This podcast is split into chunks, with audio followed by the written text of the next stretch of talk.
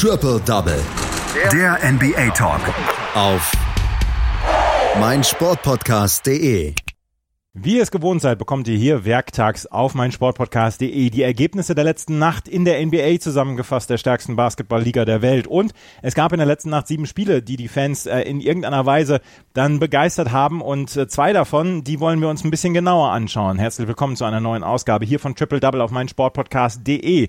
Mein Experte heute ist es Amir Selim. Hallo Amir. Morgen, Andreas.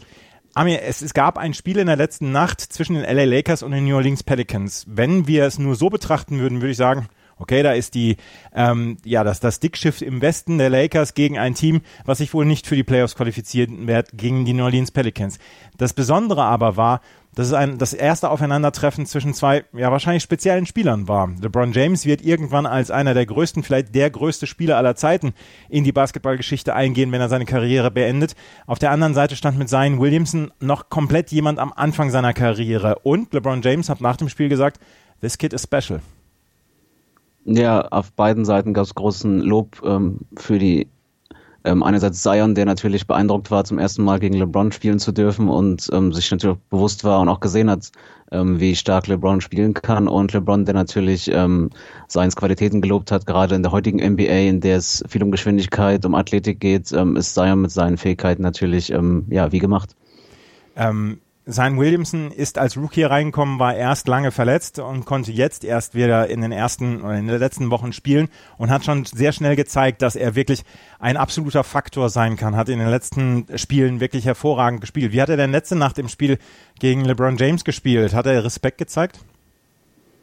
Mm, ja, ähm, eher Respekt in Form, dass er auch gegen LeBron seine Leistung gebracht hat und äh, anscheinend äh, motiviert war, äh, zu zeigen, was er kann ähm, wie so häufig ähm, sehr viele Freiwurfmöglichkeiten ähm, für ihn, weil er sich immer wieder durchsetzen kann und oftmals nur mit Fouls gestoppt werden kann. Also trotz seines jungen Alters schon bereits körperlich sehr robust und auch ähm, ja gute Bilanz von vom Feld. Ähm, hat gestern aber keine Dreier genommen.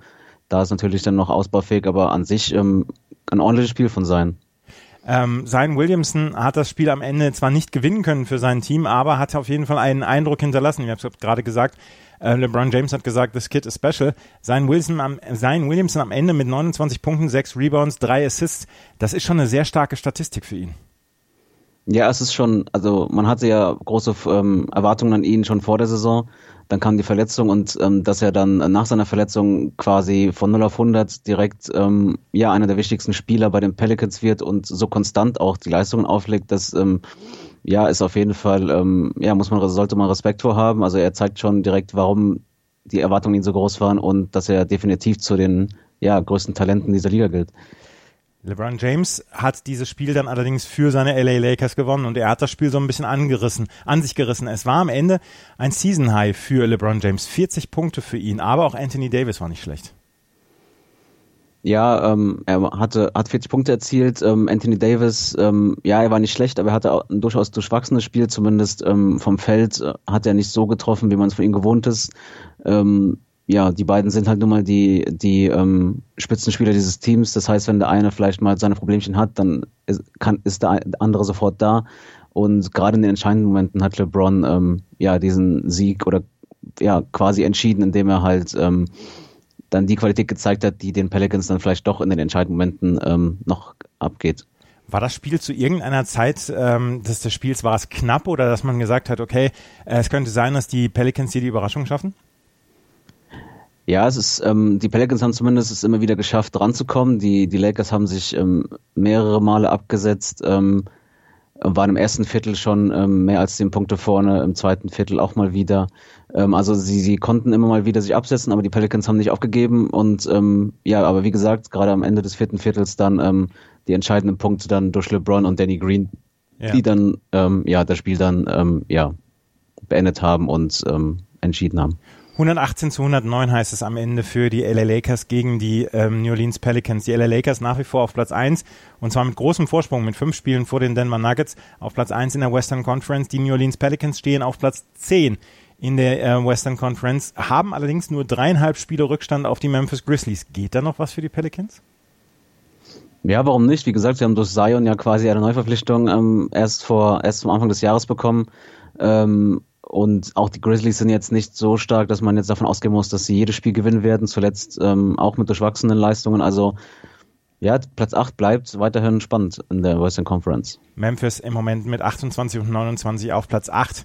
Ähm, äh, dahinter Portland mit 26 und 33 und New Orleans Pelicans mit 25 und 33. Dahinter San Antonio mit 24 und 32. Das war das Spitzenspiel in der Western Conference. Wir hatten allerdings auch ein Spitzenspiel in der Eastern Conference und das ist vielleicht ein Spiel oder eine Serie, die wir dann in den Playoffs dann vielleicht dann auch in den Conference Finals sehen werden. Die Milwaukee Bucks trafen auswärts auf die Toronto Raptors in der, ähm, in der Halle North of the Border haben die Toronto Raptors Heimrecht gehabt, aber sie haben dieses Spiel verloren und vor allen Dingen haben sie es im dritten Viertel verloren. Ja, es war ähm, im ersten, in der ersten Halbzeit sehr eng und äh, man muss sagen, gerade ähm, zweites und dritten Viertel waren wahrscheinlich entscheidend für im Spiel. Die ähm, Toronto Raptors hatten zum ähm, zeitweise im zweiten Viertel einen großen, einen großen Vorsprung, den die den die Bugs ähm, ja dann doch zum Ende des äh, der Halbzeit dann aufholen konnten und ja, wie du schon gesagt hast, das dritte Viertel dann äh, der Knackpunkt ähm, 34 zu 19 für die für die Bugs und ähm, vorentscheidend für den Sieg. Ja, ähm, wer hat sich herausstellen können hier bei diesem Sieg der Milwaukee Bucks bei den Toronto Raptors? Ähm, ja, bei den, bei den Bucks wie immer natürlich Janis ähm, mit einer kompletten Leistung, um 19 Rebounds, ähm, 19 Punkte und auch ähm, 8 Assists, also fast ein Triple-Double. Ähm, ansonsten ja, wie immer Middleton, ähm, stark, starker Scorer, aber generell eine starke Leistung der Starters, auch Lopez und Bledsoe mit äh, zweistelligen Punktzahlen. Ähm, und ja, das war dann ähm, eine starke Leistung der, der Bucks im, im Teamverbund. Ist es so, dass das Janis Antetokounmpo das macht, was vom Team verlangt wird in der ähm, Situation, weil 19 Rebounds, die macht auch Janis Antetokounmpo eher selten. Ist das das, was von ihm letzte Nacht verlangt worden ist hier in diesem Spiel? Ja, es hängt natürlich immer ab, wie die anderen spielen. Lopez ist ja ähm, bekanntlich jetzt nicht der, der Center, der ähm, seine Stärken vor allem im Rebounding hat, auch wenn er auch mal immer wieder gute Zahlen da auflegt. Dementsprechend, ähm, ja, wenn, wenn es, wenn es vom Team verlangt ist, dass, dass man diese Rebounds braucht, dann ist Janis aber auch zur Stelle und kann sein Spiel dementsprechend ähm, umstellen, denke ich. Ja. Janis Antetokounmpo mit 19 Punkten, 19 Rebounds. Beim letzten Spiel hat Chris Middleton für einen eher schwächeren Janis Antetokounmpo die Führungsrolle übernommen. Wie war es in diesem Fall? Ja, er war, er hat äh, zumindest wieder die meisten Punkte gemacht. Ähm, zuletzt ja auch ähm, beim Overtime-Spiel gegen Washington ähm, schon mit äh, einer sehr hohen Punktzahl von Middleton. Also ähm, ja, er ist auf jeden Fall zur Stelle, wenn es um Scoring geht. Ähm, ja, ansonsten generell eine sehr solide Nacht der, der Bucks. Ich, also ich finde, ich, ich würde nicht sagen, dass jetzt ein Spieler, ähm, sei es Middleton oder Antetokounmpo, ähm, krass überragt hat. Bei Jan ist ja immer die Sache, ähm, er überragt ja so oder so immer häufiger. Und ähm, es war aber wie gesagt entscheidend, dass sie diesen Run hatten zum Ende des zweiten Viertels, der, ähm, der sie ähm, nochmal nah, nah rangebracht haben und dass sie dann im zweiten Viertel, äh, in der zweiten Halbzeit gezeigt haben, warum sie die Nummer eins sind und die Raptors halt die zwei. Die Raptors sind die zwei in dieser äh, Eastern Conference. Können wir aus diesem Spiel in irgendeiner Weise was auf die Playoffs schließen?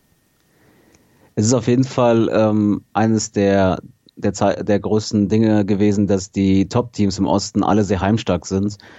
Und es war für die Milwaukee Bucks das erste Spiel seit der Niederlage, entscheidenden Niederlage in den Playoffs letztes Jahr. Und ich finde schon, dass man, ähm, dass gerade die Auswärtsspiele wichtig sind für die, für die Top-Teams und die Milwaukee Bucks haben halt gezeigt, dass sie auch auswärts bei einem, bei dem stärksten Konkurrenten oder aktuell stärksten Konkurrenten in der Eastern Conference gewinnen können. Und ich denke schon, dass man daraus schließen kann, dass die Bucks ähm, ja vielleicht den Schritt nach vorne gemacht haben, den sie halt letztes Jahr vielleicht noch nicht hatten.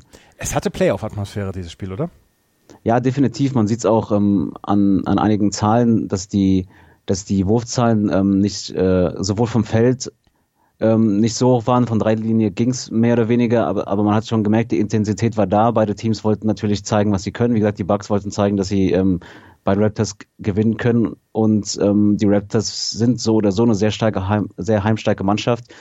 Und wie gesagt, auch wenn ich es jetzt schon ein paar Mal gesagt habe, aber ich glaube, dieser, dieser Run im zweiten Viertel der Bucks, ähm, wenn die Toronto Raptors da vielleicht die Führung halten können, hätten sie ein gutes Polster gehabt ähm, für die zweite Halbzeit und vielleicht wird das Spiel dann auch anders gelaufen. Aber wie gesagt, die Bucks zeigen, dass sie nicht umsonst auf der Nummer eins stehen im Osten. Aber so ganz unwahrscheinlich ist es nicht, dass wir dieses Spiel in den Conference Finals wieder sehen. Ne? Weil ja, Boston spielt gut im Moment. Auch die Miami Heat sind natürlich ein gefährliches Team. Aber Milwaukee und Toronto sind schon die stärksten Mannschaften in der Eastern Conference, oder?